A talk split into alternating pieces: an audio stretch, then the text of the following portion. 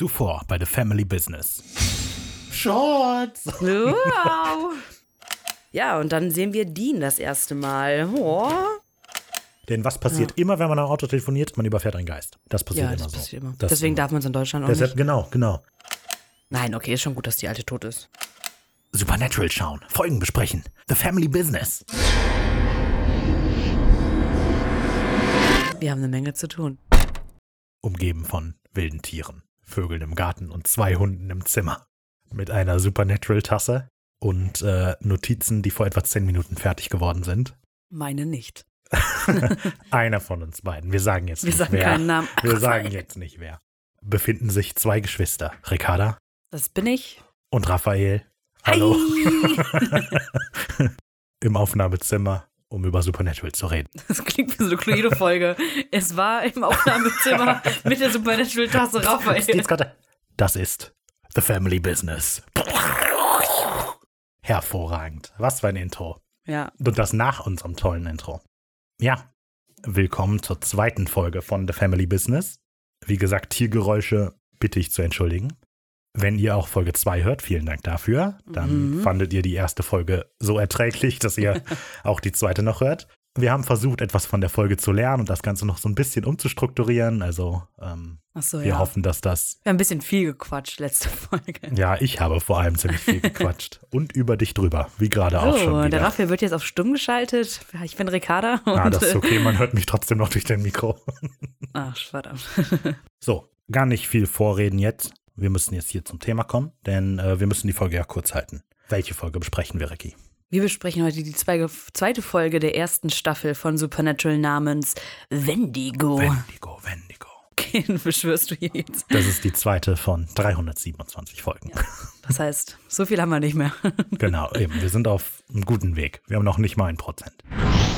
Wie immer, zuerst ein paar Eckdaten zur Folge. Die Folge ist zum ersten Mal erschienen am 20. September 2005. Das natürlich in Amerika. Was die deutschen Veröffentlichungen angeht, halten wir uns jetzt einfach zurück, die zu sagen.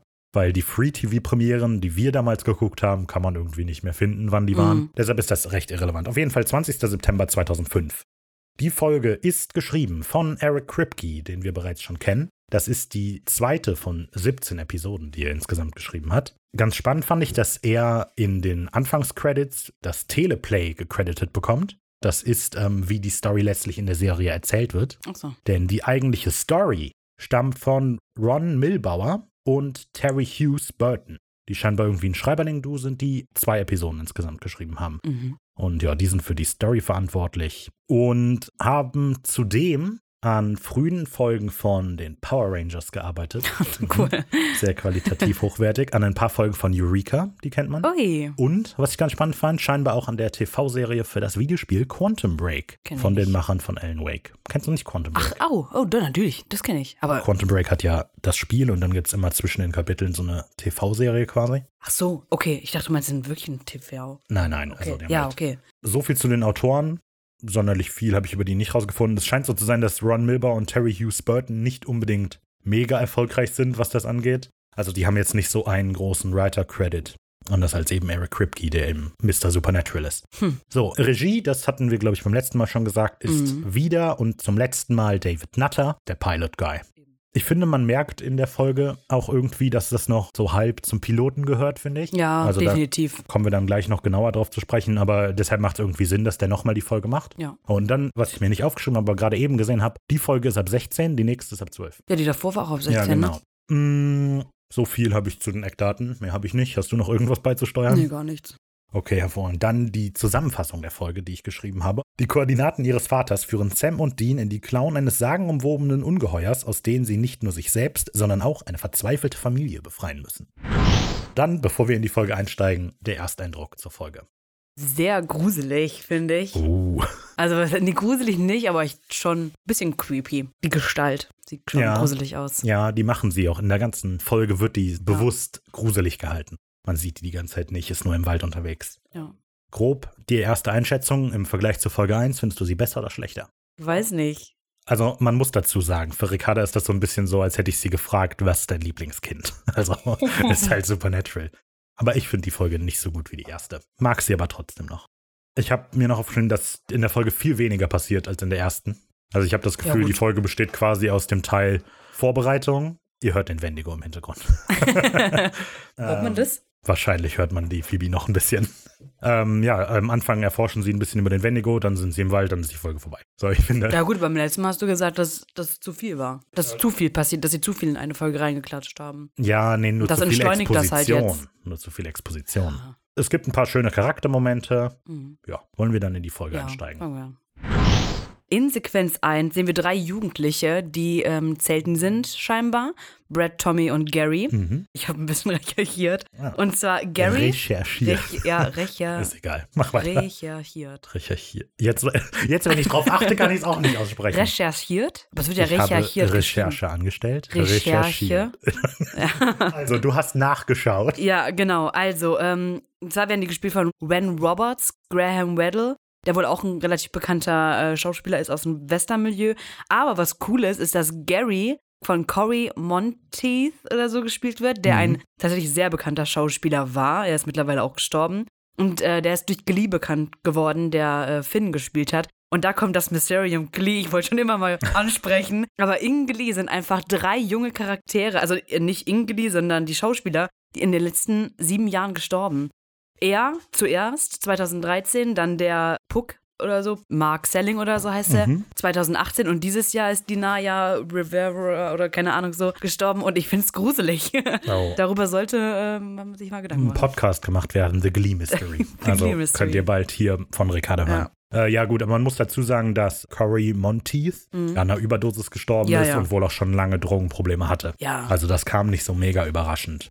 Naja, die beiden, äh, nein, die drei sind scheinbar schon seit sechs Tagen unterwegs Mhm. und mittlerweile am Blackwater Ridge angekommen. Am Lost Creek vom Blackwater Nee, Ridge. andersrum. Andersrum. Das Lost Gebiet ist die Lost Creek Wilderness Ja, in- Area. Ja, Doch. in Supernatural, aber in Real Life Gibt es die Lost Creek Wilderness Area auch, aber Blackwater Aber Ridge gibt's nicht. doch. Es gibt die Black Ridge Canyons. Und die befinden sich nämlich genau da, wo das nämlich spielt. Okay, Neben Grand Junction oder so. Ja. Äh, gibt's halt wirklich. okay. Und Lost Creek Wilderness ist davon fünf Stunden entfernt. Also die Lost Creek Wilderness Area gibt es auf jeden Fall wirklich in Colorado und deshalb. Äh, Aber die sagen, ist fünf Stunden, 271 Meilen entfernt vom Black Ridge Canyon. Ja, aber der Black Ridge Canyon hat ja da nichts, nichts zu tun. Ja, aber ich denke mal, dass die das damit meinen. Nee, die sind ja in Colorado in der Lost Creek Wilderness Area. Ja, das gehört ja dazu. Das ist ja nee, auch in Colorado. Nicht. Also, ähm, ja, die. Lost Creek Wilderness Area gibt es, Blackwater Ridge gibt es in dieser Lost Creek Wilderness Area auf jeden Fall nicht. So Okay. viel kann man sagen. Auf jeden Fall sieht man, wie ähm, Gary und Brad gerade mit einem Nintendo DS irgendein Spiel spielen. Metroid Prime Ist es Hunter. das? Okay. Ja, das ist das. Weiß ich nicht. Ja, aber was auch ein bisschen komisch ist, sie spielen es ja scheinbar irgendwie online oder miteinander und wir sind Ja. jetzt da mitten im Wald. Also, das hatte ich auch schon überlegt. Ich habe gedacht, vielleicht kann man so die Nintendo DS untereinander Konnte man ja früher, vernetzen. früher gab es ja diesen Chatroom auch, weißt du noch, wenn man so 10 Meter voneinander, ach, hattest du nie einen. ich ne? hatte nie einen Nintendo ja, aber so DS. war das auf jeden Fall. Es gab diesen Chatroom, wenn man irgendwie. Ja, also ich gehe mal davon aus, dass die auf jeden Fall sich dann nicht über WLAN verbinden, sondern über, äh, was weiß ich,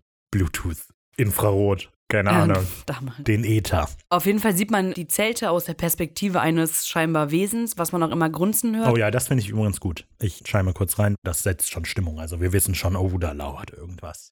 Und äh, zu den Zelten. Obwohl, erzähl erst. Naja, es gibt ja zwei Zelte Mhm. für drei Leute. Ja. Und das habe ich nicht so ganz durchblickt, weil Brad ich auch nicht. und Gary sind ja in einem Zelt. Und dann hören die ja die Geräusche, beziehungsweise Brad war das, ja, der geht pinkeln, mhm. was ich ein bisschen Nein, eklig Gary. finde. Gary verliert und geht beleidigt pinkeln. Gary ist doch der, der tot ist. Ja, der geht raus pinkeln. Der verliert gegen Brad. Der Brad Doch. geht raus. Nee, Brad sagt zu Gary, du bescheißt doch. Tommy Nein. Gary sagt das zu Brad. Der Typ, der gewinnt, ist aber der, der, Der in gewinnt Glee, ist Brad. der Glee spielt. Nee. Doch. Nein. Ich weiß doch wieder. Zehn Stunden später. Okay, ich weiß nicht, wie viel unserer Diskussion mit drin war, aber Ricarda hatte vollkommen recht. Ja. Also, ähm. Brad wird zuerst. Legt euch niemals mit mir an. Genau, genau, das solltet ihr aus all dem lernen. Also, ich hatte Unrecht. Brad verliert gegen Gary Ja. und Brad geht dann auch enttäuscht pinkeln. Ekelhaft dabei, er geht direkt neben das Zelt pinkeln, wo sie ja eigentlich wohnen. Finde ich ein bisschen ekelhaft. Naja.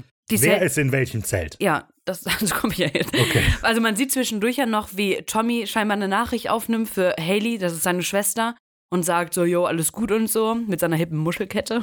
Also ich verstehe das so, dass Tommy in einem anderen Zelt ist Mhm. als Gary und Brad. So habe ich das am Anfang auch verstanden. Und Aber dann später dann, nicht mehr. wenn Brad weg ist, beziehungsweise beim Pinkeln ja weggezogen wird von irgendetwas, sagt Tommy voll leise zu Gary so, hä? Wo, Wo ist er hin? Ist er Was hin? ist los? So. Und dann wird ja Brad, Brad natürlich, klar, wer, das wussten wir alle, aus dem Zelt gezogen und Tommy guckt auch so, so als würde der gerade vor seinem Gesicht nach oben gezogen Gary werden. wird weggezogen. Was habe ich gesagt? Brad. Fuck! Gary wird aus dem Zelt gezogen und Tommy guckt ihm auch so hinterher. Ja. Und also, Ja, das das finde ich auch extrem man nicht so irritierend. ich glaube, das ist einfach ein Fehler, weil am Anfang wirkt es definitiv so, als seien die in zwei unterschiedlichen Zelten. Ich glaube, das hier sind die auch. Ich glaube, das ist wirklich einfach nur ein Fehler. Was Naja. noch vielleicht relevant ist für später, das wissen wir jetzt noch nicht wirklich, aber während Tommy halt sein Video aufnimmt für Haley, von der wir später erfahren, dass die Schwester ist, hört man einmal so leicht unheimliche Musik. Man sieht im Hintergrund ganz leichten Schatten, der am Zelt vorbei Ja, saust. genau. Ja, ja. Genau. Wird noch später Das ist relevant. später noch wichtig, da gehen wir dann drauf ein. Was ich nur kurz erwähnen will, was wir später vielleicht besprechen, vor deren Zelt brennt ein Lagerfeuer. Dafür, da möchte ich später mit dir diskutieren. Lagerfeuer sind scheiße. nee, ich weiß nicht. Das sehen wir dann ja. Ähm, was ich ganz interessant fand, Tommy liest ja ein Buch, nachdem er die Nachricht aufgenommen hat. Und das ist The Hero with a Thousand Faces. Das ist ein sehr einflussreiches Buch von Joseph Campbell, in dem er so Archetypen von Heldensagen und so untersucht. Und ich erwähne das deshalb, weil äh, eine der berühmtesten Anwendungen von diesem Buch ist Star Wars. Mega. In dem Star äh, Wars Jo- spielt hier eine große Rolle. ja, Letztes ist Mal wirklich so. Es gibt noch einen hier in dem ganzen Ding, der äh, mit Star Wars zu tun hat. Das sage ich gleich noch.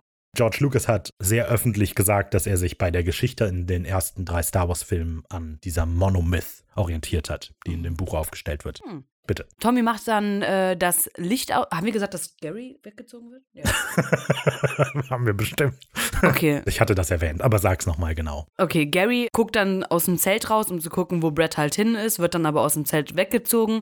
Und Tommy macht darauf hin, weil irgendwas ist da ja, Mhm. irgendein Wesen, macht das Licht aus, was ja gar nicht mal so unclever ist, finde ich. Und äh, naja, wird aber trotzdem gecatcht. Ich weiß nicht, vielleicht ist es eher ja doch nicht so clever, weil sobald er das Licht ausmacht, weiß das Monster, dass da noch jemand im Zelt ist. Aber dann, wenn das Licht an ist, dann würde das Monster ja die Schatten Schattenreflexion sehen, ja. Aber so oder so weiß das Monster, dass noch einer drin ist. ja, von aber dieser wir wissen Szene. nie, was das Monster ist. Deshalb ist das so gruselig. ja, ja, bis dato Das muss wissen man wir es nicht. Ja.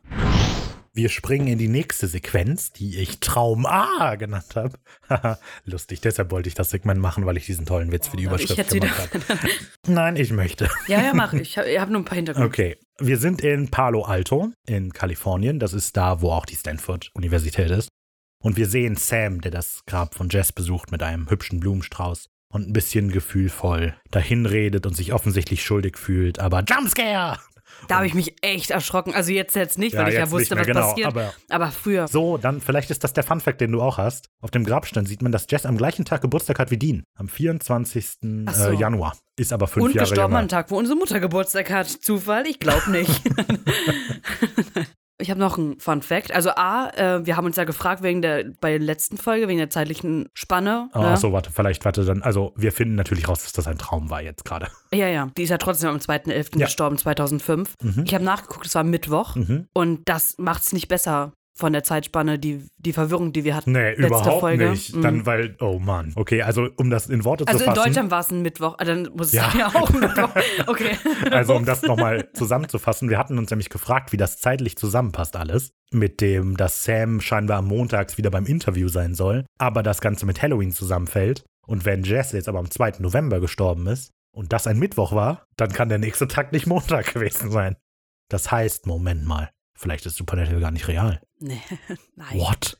Ja, ist aber lustig, das ist ein guter Fun-Fact.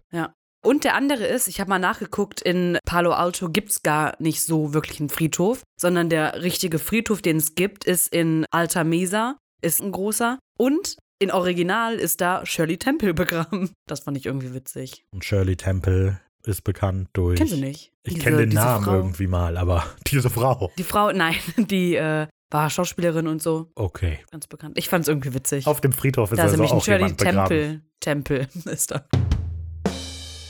Naja. Ich habe mich gefragt, wie die das gemacht haben. Ist das ein echter Friedhof, auf dem die das gefilmt haben? Ist das ein Set? Weißt Ich glaube, das das? ist ein Set. ja, oder? Ey, Wahrscheinlich. das darf man das ist wahrscheinlich sonst nicht. respektlos, denke ich auch. Ja. Ja. ja, auf jeden Fall schreckt Sam dann aus dem Schlaf raus, denn wie gesagt, es war ein Traum. Und die beiden sitzen gerade im Auto auf dem Weg zu den Koordinaten, die der Vater im Buch hinterlassen hat. Sie befinden sich gerade in der Nähe von Grand Junction.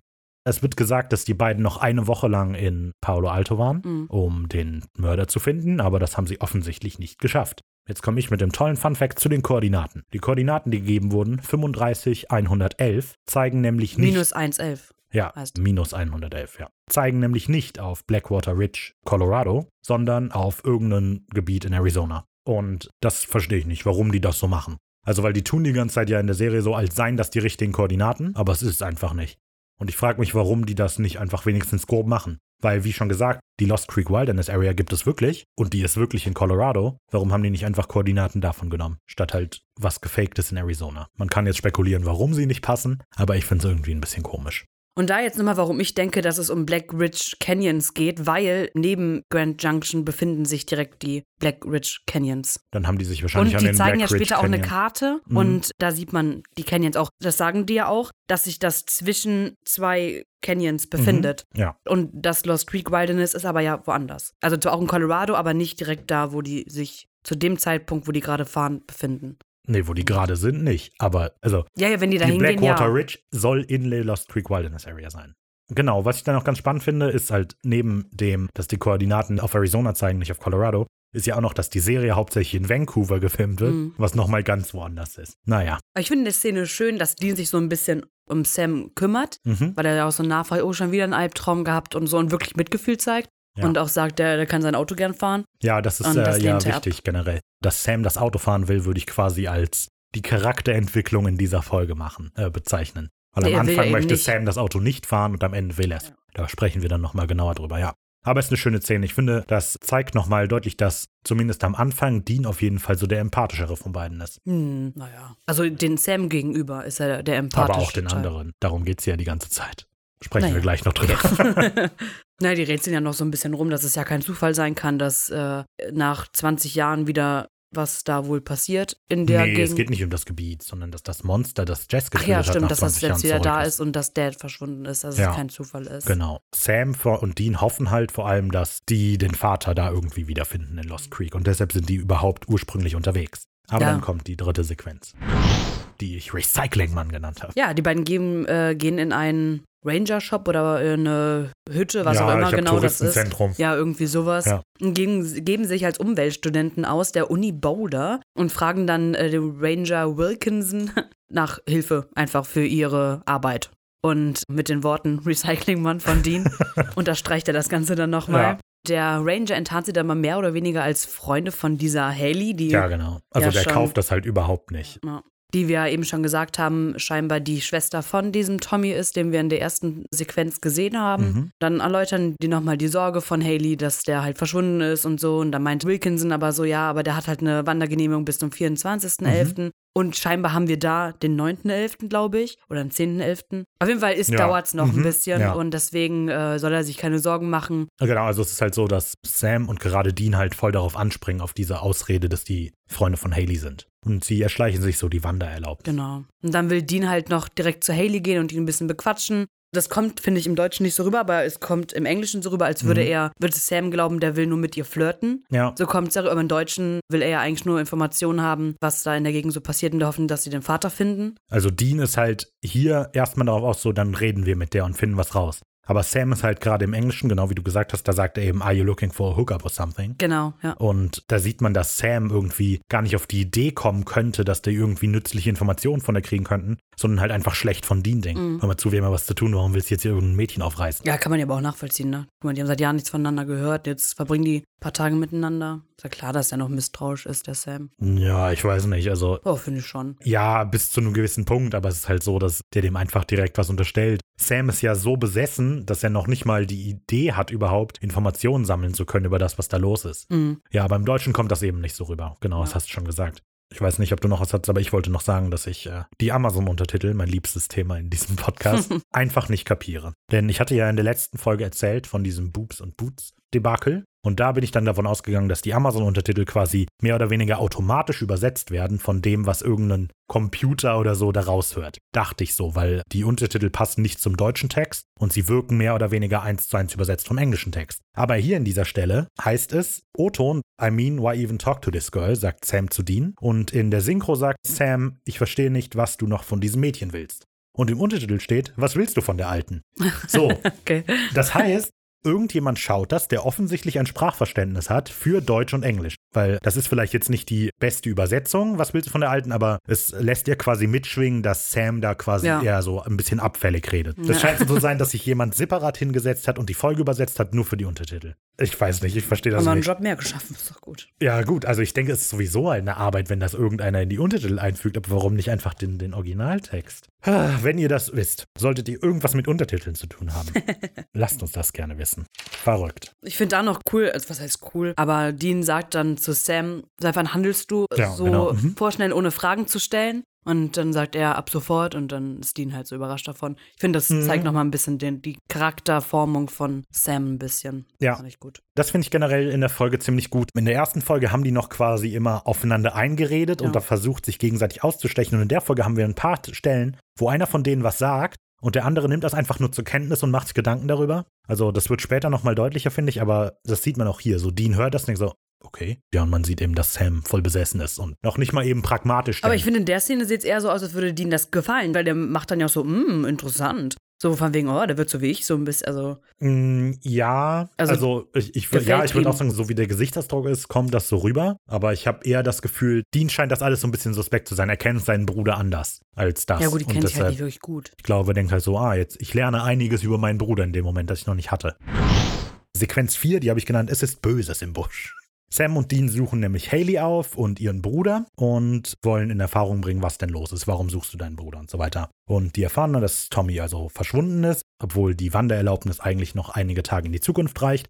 Und äh, Haley hat diese Vermutung, weil sie schon seit drei Tagen keine Fotos, keine Videos mehr bekommen hat. Mhm. Ja, ja, aber die gibt ja nicht leichtfertige Informationen, als was geben Nee, sich genau, die beiden aus. genau, die geben sich als äh, Park Ranger aus. Und dann, was ich da ganz interessant fand, Dean sagt, hey, wir sind Sam und Dean. Dann fragt Haley nach einem Ausweis. Er zeigt einen Ausweis Und und, da steht Samuel Samuel drauf. An der Stelle, das ist die andere Star Wars-Referenz, die ich sagen wollte. Es gibt ja diesen äh, Charakter Ben, Ja. der in der ganzen Folge eigentlich irgendwie unnütz ist. Der macht eigentlich nichts. Der rennt einfach nur hinterher die ganze Zeit. Ich glaube tatsächlich, dass der Autist ist. Ja, ich glaube, er soll so rüberkommen. Ja. Ne? ja, das hatte ich auch das Gefühl. Auf jeden Fall wird der gespielt von Eldon Ehrenreich. Und Eldon Ehrenreich, und jetzt kommt's, halt dich fest, spielt Han Solo in a Star Wars Story. Ach krass, Oder? das ist heftig. Oder? Da trifft jetzt also Dean mit dem Han Solo Swagger auf Han Solo in der Zukunft, beziehungsweise in der Vergangenheit.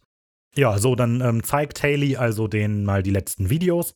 Und Sam schaut sich das letzte Video an und scheint etwas zu bemerken. Wir wissen noch nicht wirklich was, aber auf jeden Fall ist er so skeptisch und sagt, hier kann, kannst du mir die Kannst mir schicken, das damit ich die schicken? mal äh, untersuchen kann.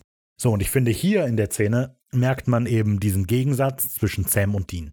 Weil Dean ist direkt auf der empathischen Ebene und sagt, ich verstehe, wie du dich fühlst. Also er connectet halt mit der Suche nach dem Bruder, nach dem Familienmitglied.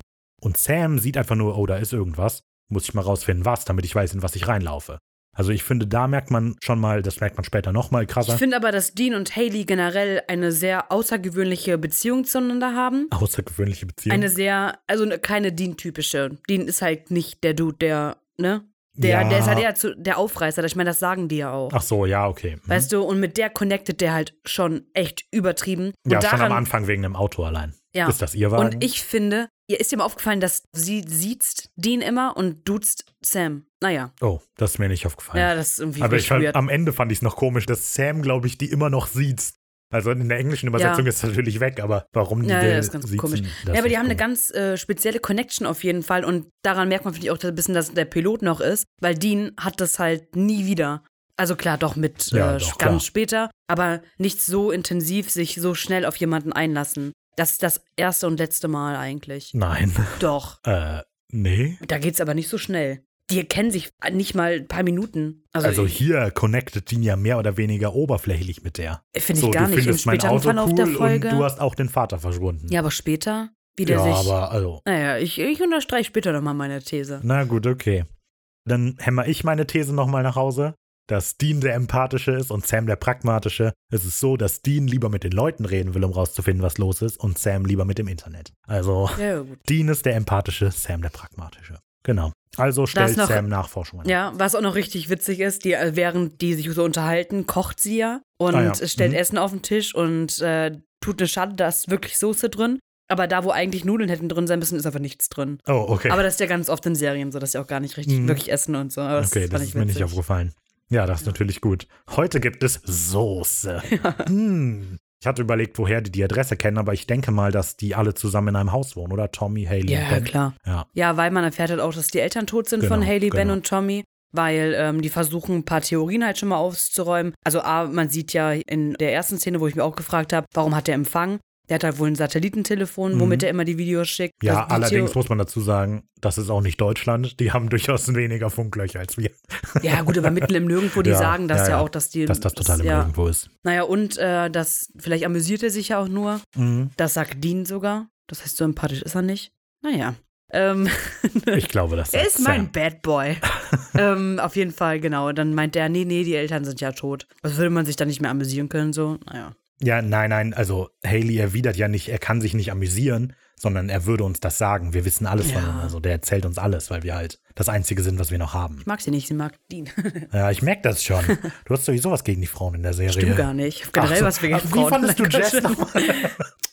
Schon gut. Genau, so. Und dann stellt halt Sam nochmal ein paar Nachforschungen an und findet raus, dass alle 23 Jahre Camper verschwinden. Genau. Da sind die ja jetzt schon in der Bar. Ja, genau. Also ich habe das einfach zusammengefasst, weil so, da passiert ja, nicht viel. Also ich weiß nicht, wenn du viel zu der Bar hast, ich finde das relevant ist nur, dass die Nachforschungen anstellen, rausfinden, da ist irgendwas, das tötet alle 23 Jahre. Ja, und ein Junge hat wohl den Angriff überlegt damals. Genau, 1982 sind acht Leute verschwunden und einer davon hat halt Nein, 1959. 1959. Ach so, 1959, ja. genau. Weird, okay.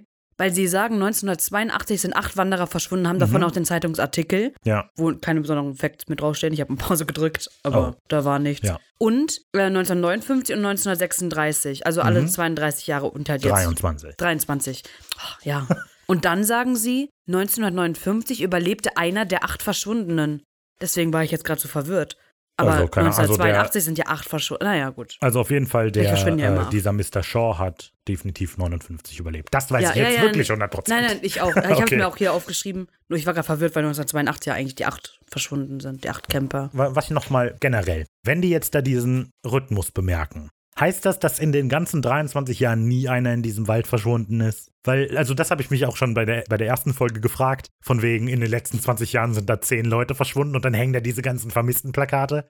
Die tun so, als sei das so ein klares Pattern, das es da gibt, Mhm. alle 23 Jahre. Aber die können mir doch nicht erzählen, dass nicht auch in diesen 23 Jahren allem, mal es jemand halt so ein in einem Wald mit Wandergebiet- Grizzlybären verschwindet. Ja, und mit vielen Minen und so. ja. Naja, ist egal. Ja, Auf- vielleicht irgendwie Für die Dramatik gleiche, ist es wichtig. Ja, Genau. vielleicht ist es auf der gleichen Art und Weise verschwunden, keine Ahnung. Ja, auf jeden Fall gibt es dieses Pattern. Achso, Wie kann man auf der gleichen Art verschwinden? Also entweder Ja, man gute verschwindet Frage. oder nicht. okay. ich hab's selber gemerkt. es, es gibt aber, jetzt habe ich natürlich, ich glaube, es heißt The Missing 401 oder so. Das ist so ein, ein Buch von einem Typen, der Verschwinden gruppiert, die in Nationalparks und so stattfinden. Ich weiß Ja. da jetzt zu wenig drüber. Aber man kann scheinbar auf gleiche Art und Weise verschwinden. 411 heißt das, meine ich. Ich, ich habe nämlich recherchiert, ob wirklich in Mhm. da Leute verschwunden sind und da meint, kam auch irgendwas mit 411. Ja, also das ist irgendwie wohl ein berühmtes Buch darüber. Naja, und dann sieht man halt Mr. Shaw, der der einzige Überlebende ist, und die besuchen ihn in seiner dunklen Hütte. Der Und- Junge, der überlebt. Ich Der muss meine Junge. Überschriften machen, dafür bin ich stolz.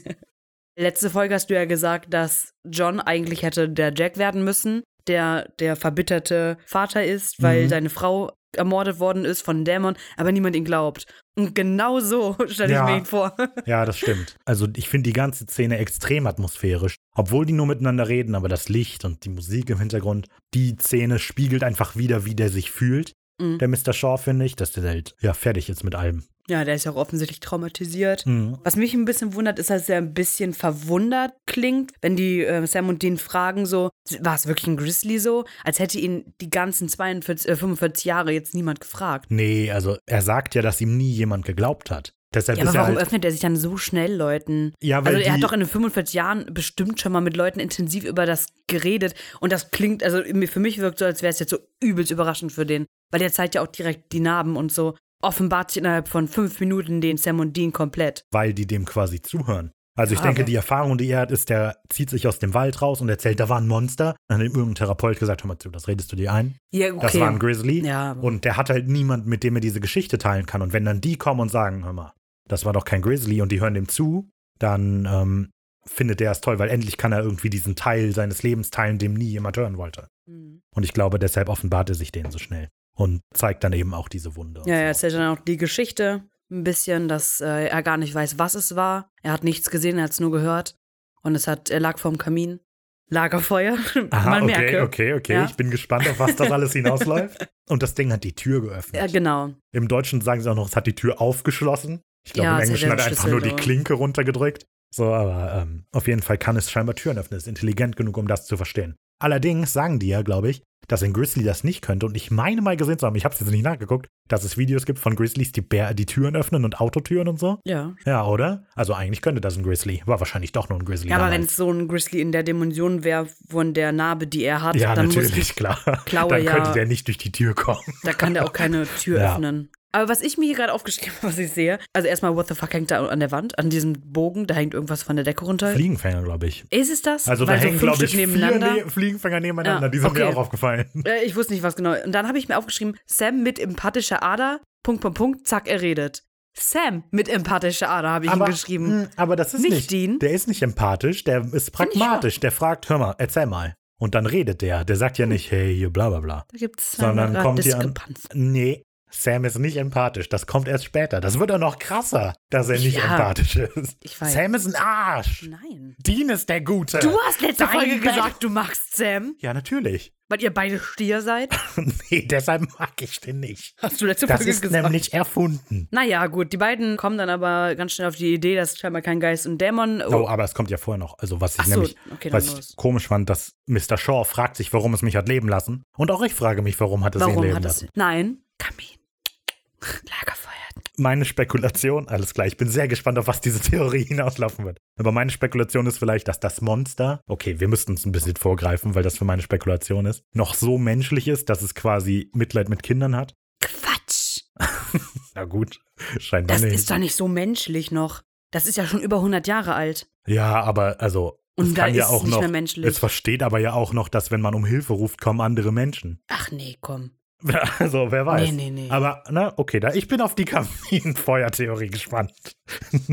Gut, dann äh, reden die beiden aber nochmal darüber, Mhm. dass es äh, ja ein körperliches Wesen sein kann, äh, muss. Deswegen ein Skinwalker oder eher ein schwarzer Hund und kein Geist oder Dämon, Mhm. da die ja einfach straight durchgehen könnten Genau. und keine Tür öffnen müssen. Das finde ich übrigens generell ganz nett, so in den ersten Folgen. Wir als Zuschauer wissen zwar noch nicht, was los ist, aber wir erkennen, dass Sam und Dean Ahnung haben von dem, was sie reden. Also wenn die miteinander Ja, ja. reden und sagen, es kann kein Dämon, kein Geist sein, dann wir so, okay, warum nicht? Aber die beiden wissen das halt einfach schon. Ja, ja. Und dann sagen sie noch, hey, hier vielleicht Skinwalker, Black Dog oder so. Aber da kommen wir dann später, das erklären wir euch jetzt Ja, nicht, genau, was das genau, ist. das erklären wir jetzt nicht. ja, und dann kommt es zum kleinen Streit, also da unterstreicht man jetzt nochmal, warum Sam der empathische Teil ist.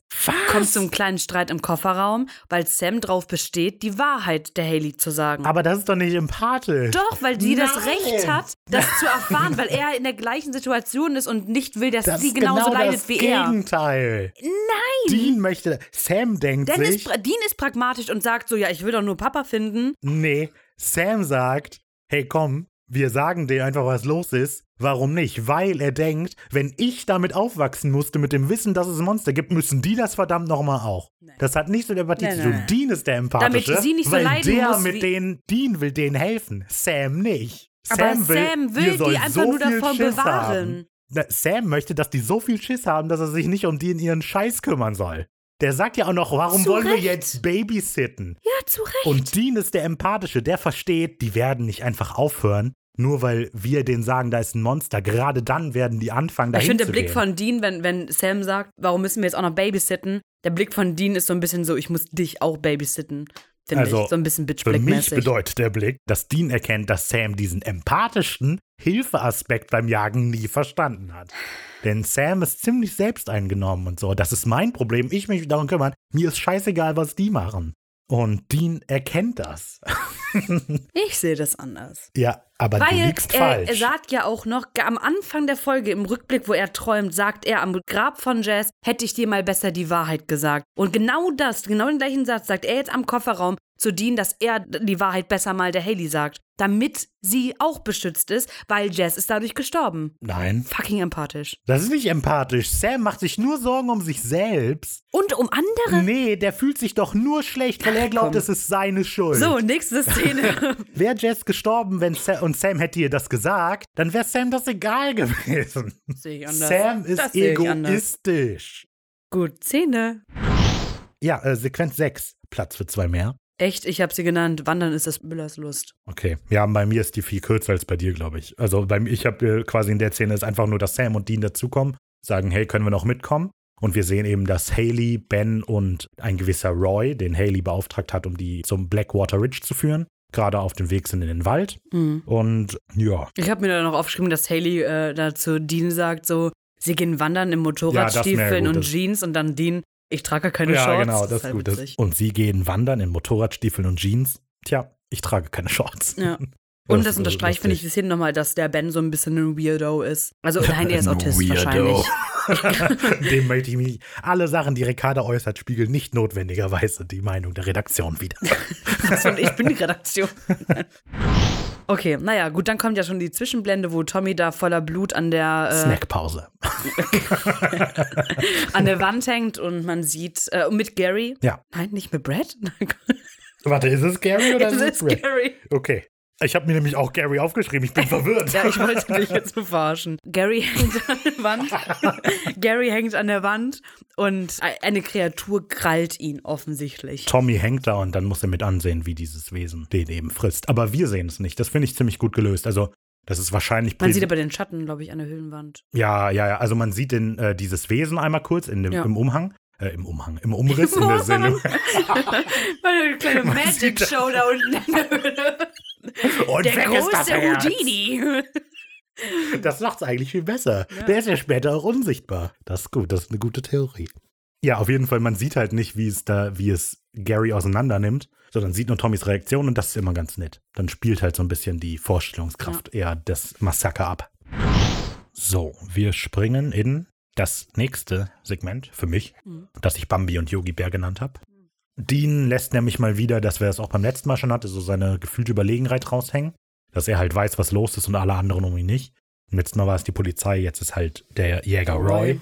Und macht sich halt so ein bisschen über den Lust. Ich möchte den so kleinreden, so, was für Pelztierchen jagst du denn? Haben Yogi und Bambi schon mal zurückgeschossen. Aber dann mit extrem dramatischem Timing bewahrt Roy Dean natürlich vor einer Bärenfall auf dem Boden.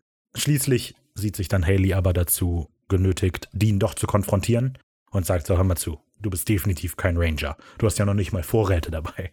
Dean erzählt dann so die halbe Wahrheit auf jeden Fall, dass sie ihren Vater suchen und deshalb im gleichen Boot sind. So ehrlich war er noch nie zu einer Frau. Das wissen wir ja nicht. Das aber sagt er er. sagt das, ja, ja. Weil die halt die gleiche Geschichte haben, so im Moment, weißt du? So, aber er sagt eben noch nichts von dem Monster und außerdem zeigt er dann noch die M&Ms, die ja tatsächlich noch wichtig werden später. Ja, weil sie wirft ihm vor, kein Proviant mitzuhaben. Dann sagt er, wie kein Proviant. Dann holt er M&M. Und dann hat er eine riesen M&M-Tüte dabei. Ich glaube nicht, dass wir so große Damals M&M-Tüten haben. 2005 natürlich noch alles schön in Plastik verpackt. Das sind doch M&Ms immer noch, oder?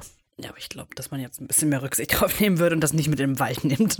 Ja, gut, okay. Hm. Er ist jetzt nicht unbedingt ein Umweltaktivist, unser lieber Dean. nee, nee, damals nicht. Auch heute nicht. naja, dann nächste Szene. Das verlorene Camp. Sie kommen auf jeden Fall an den besagten Koordinaten an, also die, die in der Serie so beschrieben würden, werden, wie wir jetzt erfahren haben, in Real Life nicht da an der Stelle sind. Und dort herrscht totale Stille. Noch Und- nicht mal eine Grille. Ich riech nichts. Gott, ist das witzig. naja, und dann findet Roy den ähm, vermeintlichen Platz von den Boys, Tommy, Brad und Gary, Mhm. und äh, ruft die anderen zu sich und es ist alles zerstört. Ja, genau. By the way, ist kein Lagerfeuer mehr da. Vorhin war es da. Also es brennt natürlich nichts mehr. Aber das da, die machen ja später nochmal ein Feuer und ich glaube, das ist am gleichen Ort. Also vielleicht haben die noch so einen Steinkreis oder so. Da habe ich jetzt nicht Hab drauf ich nicht, geachtet. aber äh, ich habe drauf geachtet und nicht Ach so, okay, Naja. na gut. Dann Naja, ist das gut. eben nicht. Und dann sind sie halt da und erkunden erstmal so ein bisschen die Gegend und Sam und Dean natürlich auf ihre Art und ihre Blicke, wo die Wert drauf legen und sie sehen Schleifspuren auf dem Boden. Die enden aber plötzlich vor Mhm. Genau, aber das macht irgendwie nicht so richtig Sinn. einem. Baum. Also, weil es ist Warum? noch nicht mal direkt von einem Baum. Es ist mehr oder Ja, weniger oder in der halt Mitte von irgendwas. Okay, ja. Und da hören dann einfach alle Spuren Ja. abrupt auf. Aber dann sagen sie halt, ja, deswegen kann es halt wahrscheinlich kein schwarzer Hund oder Skinwalker sein. Mhm. Wir bekommen dann noch äh, Bestätigung, dass es definitiv das Camp von Tommy und seinen Freunden war, weil wir das zerstörte Telefon von Tommy sehen. Ah, ich habe mich gerade gewundert, weil ich geschrieben habe, Tommys Hand findet Haley. Hä? Aber Haley findet Tommy, Tommys Handy, so. Ja, aber das wäre auch was, wenn Tommys Hand um Hilfe rufen würde. Ja, genau, weil dann hört man, äh, alle stehen zusammen, man hört aus der Ferne, Hilfe!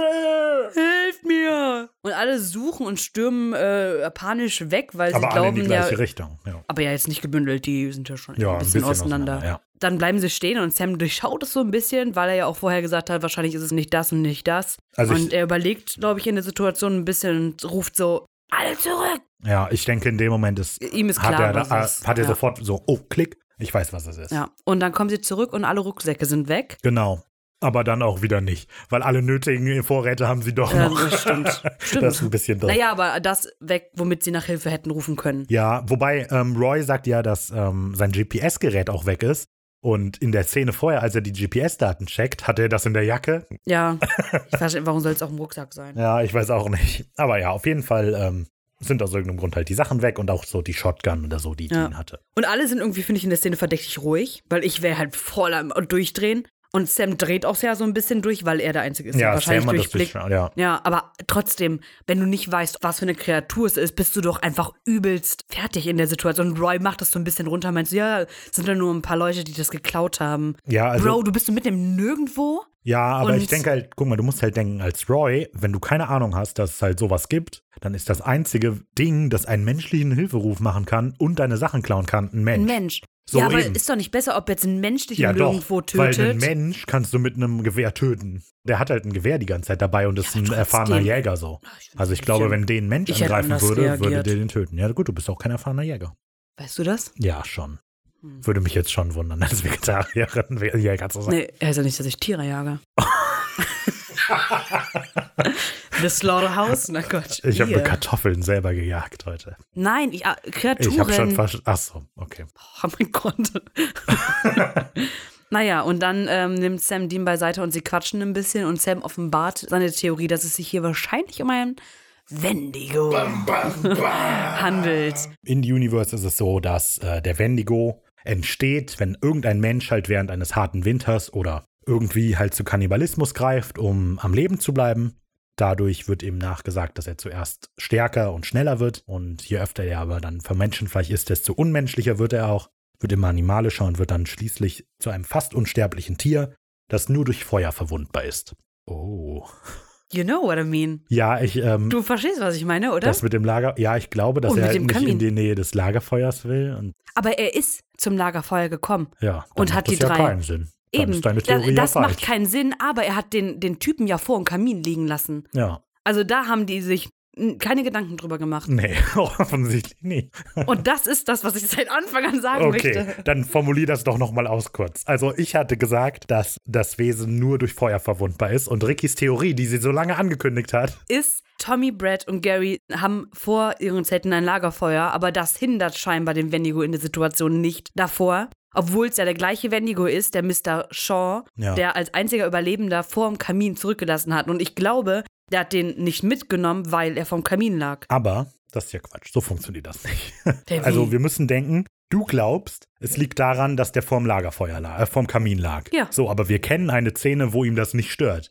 Aber wir wissen auch, dass er das einzige Kind war, das jemals angegriffen wurde und deshalb überlebt.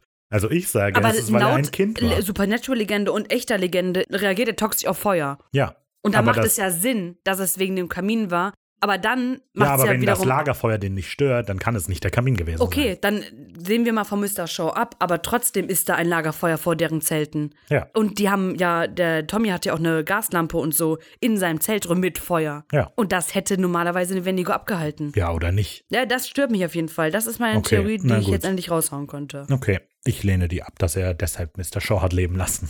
Aber ich verstehe die Kritik, dass Ja. ihm Feuer egal ist. Er kann menschliche Stimmen nachahmen und ähm, ja, basiert auf einer sehr berühmten Ureinwohnerlegende, aber es scheint, als hättest du dazu viel mehr. Ja, also der Wendigo gehört zur Anishinaabe-Kultur, was eine Indianer-Kultur oder so ähnliches ist, mit den Stämmen von, kann ich, ich kann die jetzt nicht aussprechen, Naskapi, Inukri, Oyipe, Saltöx oder so. Aber auf jeden Fall. Und heute bei Ricarda sagt Silben. Wow. Naja, auf jeden Fall ist er, er spielte da wirklich einen sehr großen Teil und tatsächlich hat es auch sehr viele Parallele zu dem, was Raphael gerade gesagt hat. Also die Entstehung eines Wendigos wird da auch so beschrieben. Da wird es nochmal ein bisschen ausgeweitet. Also früher war es schon so, dass dann durch den Verzehr von menschlichem Fleisch die Ureinwohner so geworden sind. Das besteht bis heute noch. Jetzt sagt man halt auch, dass sobald ein Mensch viel Züge von Habgier oder so ähm, zeigt, dass der so ein bisschen, der ist dann zwar kein Wendigo, aber der hat halt dann so ein bisschen das Phänomen Ja, ja. von Mhm. Wendigo. Ich habe tatsächlich auch von der Ojibwe-Lehre ein äh, Zitat eines Gelehrten von Basil Johnston, Ja. äh, also eine Beschreibung von dem Wendigo. Ist das jetzt aus einem Buch? Ist das eine Geschichte oder ist da, was ist das? Das ist, wie der den Wendigo beschreibt. Mit seiner dem Tod gleichenden aschgrauen Hautfarbe und seinen tief in die Hülle zurückgezogenen Augen sah der Wendige aus wie ein schauerliches Skelett, das jüngst seinem Grab entstiegen war. Unrein und an Vereiterungen des Fleisches leidend, verspürt der Wendigo einen seltsamen und unheimlichen Geruch nach Verfall und Verwesung, nach Tod und Korruption. So wird es also in der richtigen Kultur beschrieben. genau, die sollen sehr groß sein. Drei Genau. Meter oder so. Ja, sie werden halt immer größer, sie, weil Mhm. die mit proportional zu dem, was sie essen, wachsen, aber dadurch auch immer mehr Hunger haben und deswegen auch immer so dünn bleiben, obwohl die so viel essen. Ja, okay. okay. Naja. Und Wendigos wurden gesehen, also eher Ja. in den Norden von den USA und äh, Kanada. Äh, ja. Naja, auf jeden Fall ähm, gibt es wohl auch eine sogenannte Wendigo-Psychose, Mhm. die im Rahmen der Indianervölker vorkommen und auch tatsächlich mehrere Fälle, die da beschrieben worden sind. Hm? Ende neun, des 19. Jahrhunderts und Anfang des 20. Jahrhunderts sind zwei Fälle zumindest jetzt überliefert. Und was macht die? Und- die Wendigo-Psychose? Ach so, der eine ist auch in so einem Rauschheil verfallen, hat seine ganze Familie getötet und danach die Leute gegessen und wird dann, äh, hat nachher alles gestanden und hingerichtet worden. Und der andere war eigentlich ein Wendigo-Gelehrter irgendwie und hat darüber unterrichtet und im Rahmen der Unterrichtung Leute getötet und die dann aber selber gegessen irgendwie. Alles klar. Naja, ein Wendigo kann laut der Indianerkultur tatsächlich auch geheilt werden, indem man ihm äh, heißen Talg einflößt, wodurch sein Herz aus Eis erbricht und wieder zum Menschen wird. Aber es gibt noch keinen überlieferten Fall. Also, oh, Ja. Überraschung. Aber siehst du, das Herz kann auftauen. Vielleicht Ja. hat es ja noch gerade Mitleid für Kinder. und ja, genau, und es gibt auch eine, tatsächlich eine Wendigo-Höhle in Ontario, wo Malereien drin sind. Krass. Ja, so. So. So viel zum Wendigo. Wir kommen zur nächsten Sequenz. Der perfekte Jäger bei Nacht. In Sequenz 10 sehen wir jetzt also, wie Dean zunächst die Anasazi-Symbole zum Schutz gegen den Wendigo auf den Boden macht. Und äh, ich habe mal ein bisschen nachgeschaut. Und die Anasazi sind ein Volk amerikanischer Ureinwohner gewesen, die etwa 200 nach Christus bis 1300 nach Christus in Amerika gewohnt haben. Und zwar im südlichen Utah, im Südwesten Colorado, Nordwest New Mexico und in Nord-Arizona. Und jetzt frage ich mich aber, warum helfen dann diese Symbole gegen ein Wesen, das hauptsächlich im Norden verbreitet ist? Ach so, keine Ahnung. Also, weil das hat mich dann ein bisschen, keine Ahnung, es hat mich nicht wirklich gestört, bin ich ehrlich. Mir ist das nur aufgefallen, als ich eben nachgeguckt habe über die Anasazi, dass die sich eben halt alle in diesem Gebiet rumschlagen, wo die jetzt gerade auch sind, äh, Sam und Dean. Aber dass sie sich vorher noch gewundert haben, dass der Wendigo ja eher im Norden vorkommt. Dass die dann Ja. überrascht sind. Naja, whatever.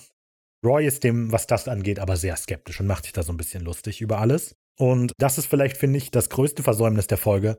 Ich finde, dass die Dynamik zwischen Roy und Dean nicht so wirklich aufgelöst wird. Weil ich finde das Mhm. eigentlich ganz schön, dass ähm, Dean zum einen denkt, dass er ist überlegen, weil er halt weiß, übernatürlich ist es draußen. Und Roy denkt, er ist überlegen, weil er Jägerskills hat. Anstatt dass das aber irgendwie vernünftig aufgelöst wird, dass die beiden vielleicht voneinander lernen, schaffen die das einfach am Ende ab. Das würde jetzt vorgreifen, aber das läuft nie irgendwo hin. Deshalb finde ich das ein bisschen schade. Ja. Aber dann kommt der berüchtigte Menschenretten-Dialog. Menschen retten, das böse Jagen, der Familienauftrag.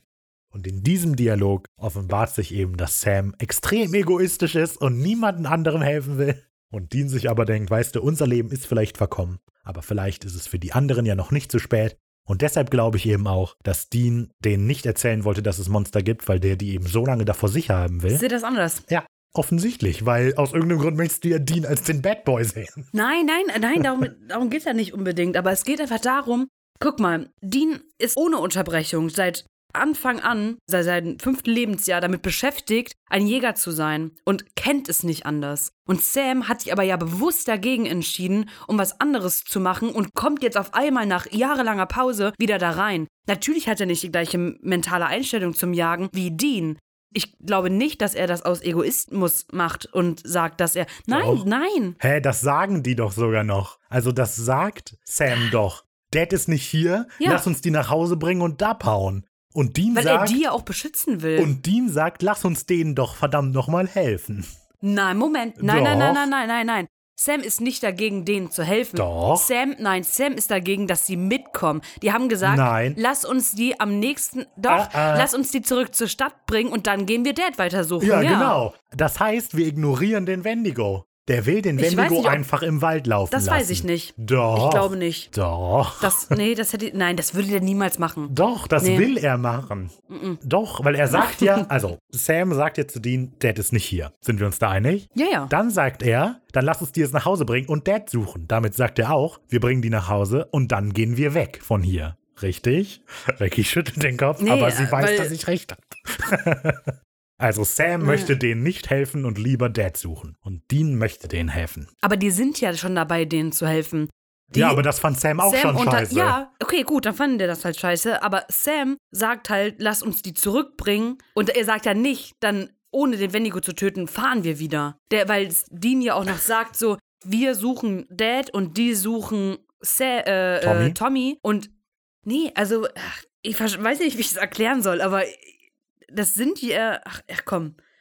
Ich habe keine Lust zu diskutieren jetzt. Ich habe recht. Schreibt in die Kommentare. Nein, also solltet ihr die Folge hören, sagt uns gerne über Social Media. Es geht ja gar nicht darum, wer von uns beiden recht hat. Doch. Ich will, es kann ja sein, dass Dean empathisch ist. Das ist ja auch, ist ja auch so. Es Aber geht ich finde, dass darum, Sam dass Sam in der Folge ein egoistisch. Arschloch ist. Nein. Doch. Vielleicht, vielleicht hat er ein paar egoistische Züge, die ihn aber ja nicht vorzuwerfen sind in der Situation. Schon. Er macht doch das Gleiche wie das, was er seinem Vater immer vorgeworfen hat. Er wirft doch seinem Vater vor und der hat plötzlich unser Leben bestimmt mit der Jagd nach diesem Monster, das Mom getötet hat.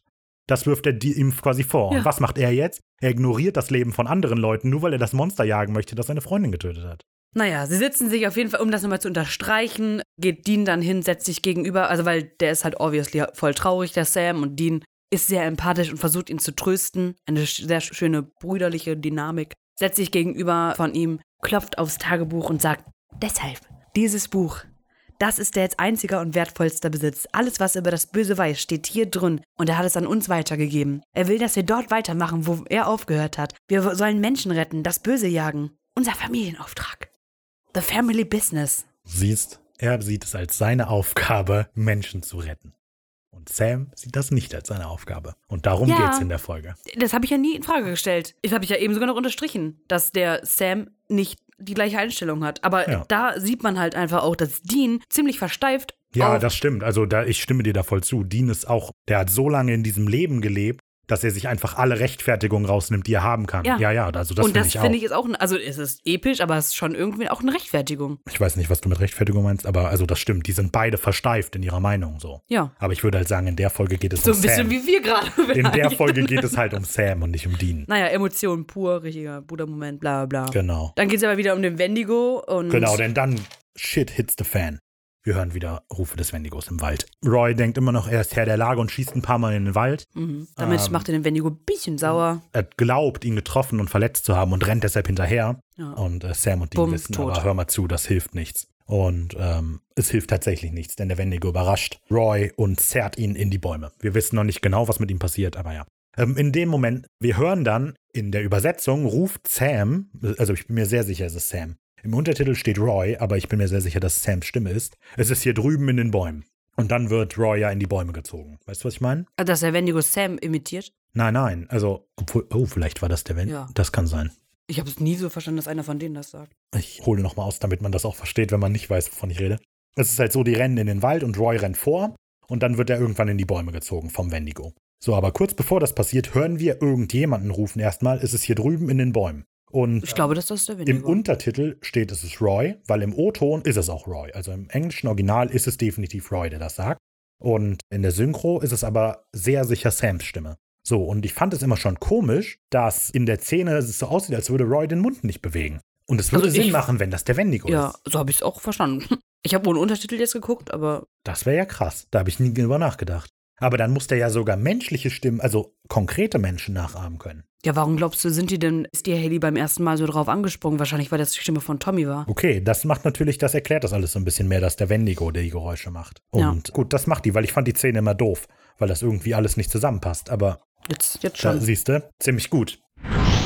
Ja, danach kommt auch eine ziemlich gute Einblendung. nämlich geht um nächsten Tag und Sam sitzt so an einem Das ist Baumstamm. sehr gut. Das finde ich eine sehr schöne Szene. Weil Hat er das- sich Gedanken drüber macht, Ja, was ja. letzte Nacht passiert ist. Ja, ich glaube, dass Dean ihn halt mit, den, mit seinem äh, Monolog ziemlich überzeugt hat. Mhm. Und er denkt, denkt so, ja gut, den helfen wir jetzt, ich bin davon überzeugt, wir müssen ja Menschen helfen. Ja. Und dann ist aber einer verschwunden und oder getötet worden. Und dann sitzt er da so mit dem Tagebuch in der Hand, klopft da so drauf rum und so, so, dass er dann doch wieder irgendwie so dran zweifelt. Ich weiß nicht, ich, ich verstehe das so, dass er halt da sitzt und daran denkt, dass ihr Vater ihnen den Auftrag gegeben hat, Menschen zu retten und so. Und deshalb hat er das Tagebuch, weil das ist quasi der Auftrag des Vaters. Ja, ja, aber er konnte darüber dem ja er jetzt nach. nicht standhalten, weil einer davon ja jetzt weg ist. Und ja, das aber macht ich ihn so ein glaube, dass er fertig. deshalb darüber nachdenkt, der Dean Ja, hat okay, recht. ja. So, wir müssen denen helfen, weil ansonsten gehen die einfach rein und werden getötet.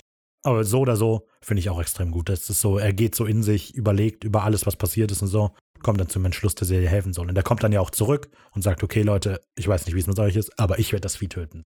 Ja, Ja. und Dean und Haley quatschen währenddessen wieder ein bisschen. Mhm. Naja. Oh, und das fand ich immer irritierend, weil die reden so miteinander. Also es ist generell ist das die Szene, in der Sam und Dean ja quasi erklären, was ein Wendigo ist, diese Sequenz. So, aber es ist so, die reden miteinander und Sam und Dean, in de- gerade sind wir sicher. Aber ich verstehe nicht, warum die davon ausgehen, dass die sicher sind, weil Sam ist auch außerhalb des Kreises definitiv, der ist ja weit vom Camp weg. Und Dean meint so, keine Angst, mach dir keine Sorgen, im Moment sind wir sicher. Und ich verstehe nicht, warum die glauben, dass die im Moment sicher sind. Weißt du, was ich meine? Ja, ja. Ja, da gibt's eh, als, als ähm, Dean von dem Wendigo erzählt, erzählt er ja auch, dass der irgendwie sehr, einen langen Winterschlaf macht. 23 Jahre. Ja, da- das verstehe ich nicht, weil in der richtigen Kultur ist es so, dass Wendigos im Winter aktiv sind und deswegen oft auch äh, gesichtet werden oder was auch immer mit abgefallenen Gliedmaßen, weil die abgefroren sind. Und meinen die, also das weiß ich nicht, meinen die den Winterschlaf wirklich mit 23 Jahren? Ja, also Ah, so okay. wie ich das verstehe, dass er Aber dann reichen doch nicht acht Also, Menschen. das denke ich auch. Und äh, sie erklären das ja auch, dass er die quasi am Leben hält, damit die frisch bleiben. Aber wenn er 23 Jahre schläft. Ja. ja. Aber ich weiß, was du meinst. Das fand ich auch ein bisschen komisch. Aber er ist halt auch dünn. Keine Ahnung.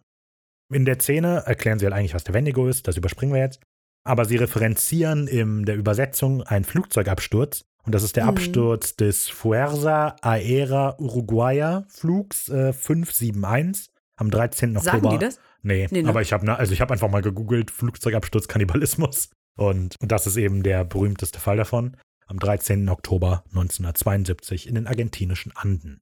Und im O-Ton wird nicht dieser Flugzeugabsturz referenziert, sondern die Donnerparty. Und die Donnerparty war in der Siedlungszeit damals, als die Kolonialisten noch gekommen sind, um sich in Amerika niederzulassen und die Ureinwohner aus ihren Ländern zu vertreiben, sind die losgezogen, um ihren Standort zu wechseln, um einen neuen Lebensraum zu finden, haben sich dabei aber dann verlaufen, sind eingeschneit worden und mussten li- schließlich dazu übergehen, sich gegenseitig zu essen. Sehr berühmter Fall von Kannibalismus so. Und dann erzählt Dean eben noch hier, aber wir können ihn einfach niederbrennen. Dann holt er Molotow-Cocktails aus der Tasche. Und warum der die hat, habe ich schon nicht verstanden. Wenn Naja. er seine Tasche Der holt ja nur eine ist. Flasche, die Mit der da gefunden Tuch? hat. Nee. Doch, der hebt das vom Boden auf und auch diese rote Flasche. Und ich glaube, die hatten halt einfach die Jungs beim Campen Whisky mit, Okay, na gut. Okay. weil der hebt das vom Boden auf. ah, ich dachte, der also die hätte die in rote der hebt auf Tasche gehabt. Fall. Okay. Nee, nee. Gut, dass du aufgepasst hast in dieser Folge. Ich habe scheinbar nicht sonderlich gut aufgepasst. Mehr passiert nicht, oder? nee. Ja, So. dann gehen sie auf jeden Fall los und gehen äh, suchen. Genau, Sequenz 12. Und da ist mir besonders das teils echt schlechte Set aufgefallen. Also teilweise. Man, also die gehen dann ja erstmal so ein bisschen rum und Folgen suchen den das Kratzspuren. Versteck, ver- ja, den Kratzspuren, die auch ziemlich offensichtlich Ja, die sind wohl extrem sind. offensichtlich. Aber das zweifelt Sam dann ja auch an und da habe Genau. ich mich halt auch so gefragt, warum? Und dann stehen die vor einem Baum oder Haley steht vor einem Baum und dann fällt Roy runter. Ja, also ist aber was heißt warum? Also Sam schaut sich die an und denkt so, die sind so offensichtlich, man kann ihnen so klar folgen, das ist eine Falle, Leute. It's a trap. Sam geht ja davon aus, dass der eine Falle stellt und das stimmt ja. Roy fällt runter. Wegen den Kratzspuren kann ich verstehen, aber warum lässt er Roy fallen? Das verstehe ich Angst nicht. zu machen. Also das habe ich ja, das verstehe ich auch nicht ganz. Aber ich glaube, damit wir wissen, dass Roy tot ist und dass der Wendigo angepisst ist, Man sieht aber, als er den hochzieht, dass er das Genick bricht. Also man weiß, dass er tot ist. sieht man das unbedingt? Ja, also beim Hochziehen dreht er den Kopf um. Ja, okay. Das habe ich nicht ganz verstanden, warum den fallen lässt, weil er ist halt auch eine Beute dann weniger. Naja, aber ne, war halt trotzdem, war Mhm. es erfolgreich und Dean und Haley sind dann verschwunden. Genau, die werden Äh. alle getrennt, als sie abhauen.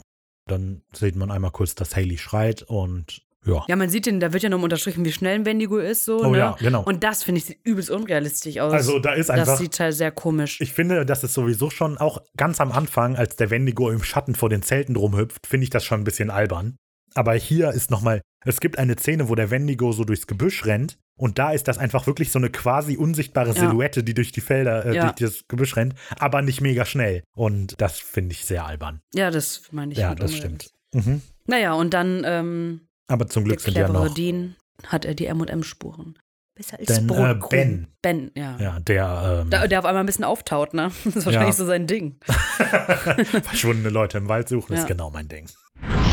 Dann sieht man die nächste Frequenz, die ich genannt habe, das muss ich jetzt kurz mal sagen. Ja. My Bloody Valentine. Weil es eine Mine ist. Ja. You know? Okay, ich verstehe Jensen die Ackles hat einen. Film, My Bloody Valentine. Aber das ist ja ein Remake. Der Film My Bloody Valentine, in dem Jensen Ackles mitspielt, ist ein Remake. Aber ist ja irrelevant. Ich weiß, was du Aber meinst. er spielt mitten, da geht es um eine Mine und da sind die jetzt auch in einer Mine. Genau. Das fand ich gut. Ich habe den nur Höhlenforschung genannt, deshalb ist dein Name besser. Sam und Ben erforschen dann so ein bisschen die Höhle, die sie gefunden haben. War wahrscheinlich eine Goldmine. Sie erzählen Ja. am Anfang, dass da Gold- und Silberminen gibt. Und sehen dann sogar kurz den Wendigo, wie er durch die Höhle marschiert. Und fallen dann quasi durch instabile Holzbretter quasi auf Dean und Haley, was so ein Mhm. bisschen sehr glücklich Und Tommy, den man sieht, Ja, genau. da habe ich mir aufgeschrieben, da ist der Dreigestirn. So, und sogar Tommy ist da und dann gibt es natürlich erstmal wieder Jumpscare! Ähm, Right. weil Tommy noch lebt, alle sind froh. Und das Blatt wendet sich, als dann der verletzte Dean einfach aufsteht: Hey Leute, Leuchtpistolen. naja, am Anfang ist er schon ein bisschen bemüht. die Ja, Haley ist ziemlich Das- fit. Also, das finde ich eben so komisch.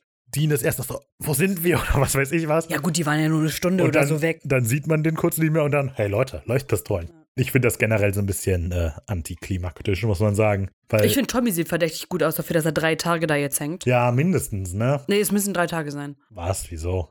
Naja, weil an dem Tag, Es sind wo sie hinfahren. vier. Nein. Doch. An dem Tag, wo sie hinfahren. Und zuerst mit Haley reden, sind es Ja. drei Tage. Warum sind es dann schon drei Tage? Da sagt Haley zu denen, vor drei Tagen hat er uns das letzte Video geschickt. Sagt sie das? Ja. Okay, ja dann. Da, So, dann sind ja dann fünf vergeht Tage. ein Tag auf Stimmt. jeden Fall. Dann gehen sie los, dann vergeht noch mal eine Nacht, ja, dann sind es fünf Tage. Ja, dafür, dass er fünf Tage da hängt. Und fünf Tage hält ein Mensch halt auch gar nicht aus ohne Wasser. ja, ist schon. Du bist nach drei Tagen tot ohne Er Wasser. ist ja fast tot. So, ähm, genau, dann also Dean findet halt die Leuchtpistolen und das Blatt wendet sich. Ich finde das so ein bisschen lame. Also dafür, dass halt die ganze Zeit darum geht, dass der so mega überlegen ist, der Wendigo, und dann finden die einfach die Waffe, die die tötet und alles ist gut. Keine Mhm. Ahnung. Dann kommt Sequenz 14 und die habe ich genannt Essenszeit, du widerlicher Scheißkerl. Okay. Möchtest du? Nee, mach ruhig. Denn die Gruppe sieht ein, dass sie von dem Wendigo nicht abhauen können. Und dann wird Dean seinem Vorbild Han Solo mega gerecht, weil die Szene, finde ich, ist so Han Solo-mäßig. Die beiden reden so, glaubst du das gleiche wie ich? Ja. Und dann fragt Haley, was machst du? Und Dean zwinkert einfach nur so und rennt los, um den abzulenken und ruft dann eben, ja. Den, Hey, äh, scheiß Kerl. Die Idee ist, dass Dean den Wendigo auf sich lockt, während die anderen abhauen, aber der Wendigo ist zu clever. Vor allem weiß halt Sam nicht, wo es lang geht. Ja. Das merkt man immer. Obwohl so eine Mine ja eigentlich gar nicht so. Hm, schon. Ja, aber die sind, ja ganz nicht tief gefallen. Schächte. Also ja. eigentlich äh, es muss, kann es nicht so schwer sein. Ja, aber die Vor bra- allem, sie gehen ja den Gang runter und da sieht man Licht. Und dann biegen sie da ab und dann. Also, Man sieht die ganze Zeit Licht. Das finde ich sowieso ein bisschen komisch. Ja, deswegen. Und dann stehen sie auf einmal vor einer Wand. Dann Genau, also der das ist, Wendigo. aber ja, der Wendigo taucht eben auf, weil der Sam und den anderen auflauert. Und dann rennen sie weg, aber sie landen an einer Sackgasse und da stellt sich dann eben Sam schützend vor die und denkt so, okay, Ja. beschützt die jetzt. Und dann kommt aber Dean, tötet den und der Fall ist erledigt. Also ich finde das ganze Ende eben super undramatisch. ja, weil es eine Sache von fünf Minuten ist oder so. Genau.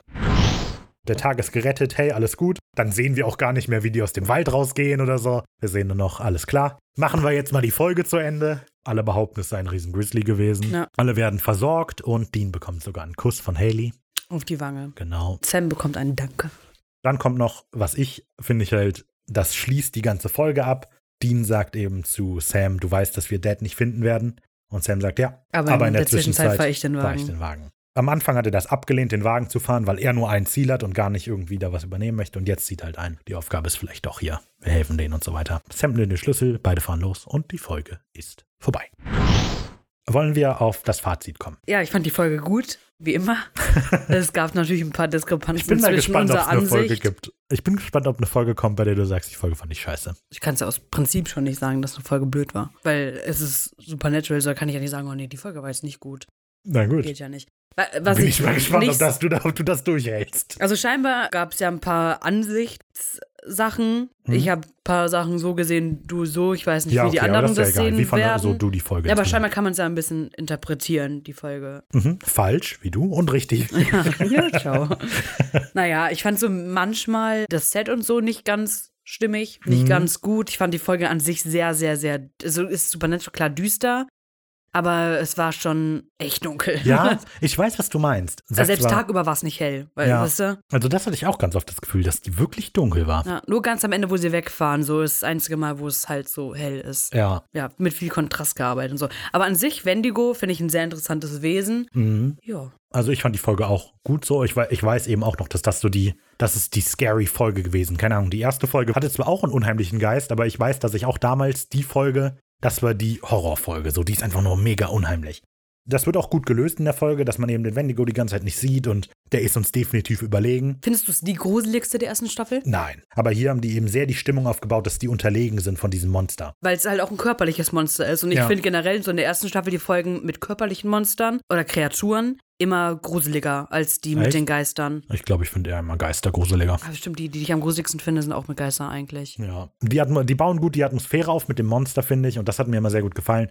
Und deshalb bin ich aber ein bisschen enttäuscht von dem Ende. Ich hatte schon gesagt, das Enttäuschendste in der Folge für mich ist, dass die Dynamik zwischen Dean und Roy nicht so wirklich ausgearbeitet wird. So wer ist wem überlegen, weil also ich hätte mir gewünscht, dass die beiden eben irgendwann einsehen, am besten arbeiten wir zusammen. Und beide lernen von dem irgendwas, dass vielleicht Dean am Ende eine Bärenfalle nutzt, um den Wendigo zu fangen oder so. Weißt du, am Anfang tritt er noch rein und sieht die nicht und nutzt die dann später. Also weißt du, was ich meine? Ja. Dass das vielleicht auch einen Bogen zieht. Und so ist einfach nur, die beiden stänkern sich so ein bisschen an und eigentlich hat Roy ja einen Punkt. Dean hat nämlich keine Ahnung, wie man sich im Wald bewegt und der tritt ja auch fast in die Bärenfalle. Aber dann so, als rauskommt, ist der Wendigo, ist Roy plötzlich total der Idiot und wird einfach getötet. Ja, ich finde aber halt, dass es das nochmal eigentlich ganz gut unterstreicht, dass es halt beides Jäger sind auf verschiedenen Gebieten. Ja, aber dann könnten die da- voneinander lernen. Also ich finde, gerade deshalb bietet sich das eben an, dass die irgendwas zusammen machen, weil deshalb finde ich auch das Ende so unspektakulär. Es ist nicht so, dass Dean plötzlich einen neuen Skill lernt oder so und deshalb dem Wendigo plötzlich überlegen ist, sondern einfach, weißt du was, wir müssen den Wendigo jetzt auch irgendwann töten, die Folge ist gleich vorbei und dann erschießt er den einfach. Und deshalb finde ich die Folge so ein bisschen enttäuschend. Also ich finde, die mag die immer noch. Sie zieht sich irgendwie ein bisschen, finde ich. Ja, der Anfang zieht sich ziemlich. Ich, weil ich finde den Anfang eigentlich nicht. Ich finde das im Wald. So, die rennen halt rum. Das, das meine ich mit dem Anfang. Also ich finde, es gibt halt nur diese Aufbauphase und dann das Ende. Und das Ende ist Ja. fünf Minuten. Ja, ach so, okay. Alles klar. Gut, ich wusste nicht, dass es wenn ihr Anfang und Ende gibt. okay. Ja, ja, natürlich. Ja, ja, okay, ja, du hast vollkommen recht. Also es passiert sehr wenig, aber auf sehr lange Zeit, habe ich das Gefühl. Und die rennen halt einfach viel durch den Wald. Denn das ist vielleicht das, wo ich dir auch zustimmen würde. So, die Sets sind so austauschbar. Hey, guck mal, Waldstück. Und hier, Waldstück. Man hat nicht wirklich ein Gefühl dafür. Aber es ist wieder so, das klingt so, als würde ich die Folge mal voll auseinandernehmen. Letztlich finde ich die alle toll. Als Abschlusswort von mir vielleicht für diese Folge. Die ganze Zeit schon, wenn ich auf Amazon bin oder auf Netflix und die Folgen durchscrolle, weil ich freue mich einfach, die wieder zu Ja. gucken. Ja, so viel zum Fazit. Lasst uns auch gerne euer Fazit wissen. Wir haben ja jetzt noch ein Segment, das wir beim letzten Mal vergessen haben. So, wir kommen nämlich jetzt zum Zitat der Woche. Das ist so ein kleines Segment, das wir haben werden immer am Ende, um ein bisschen mit den Zuschauern, äh, den Zuschauern, mit den Zuhörern zu interagieren. Wir stellen dann auf Instagram, ich glaube dann immer am Mittwoch, also einen Tag nach der Ausstrahlung, eine Umfrage online, in der ihr dann entscheiden könnt, was für euch das Zitat der Woche ist, aus den beiden Auswahlmöglichkeiten, die Ricardo und ich geben.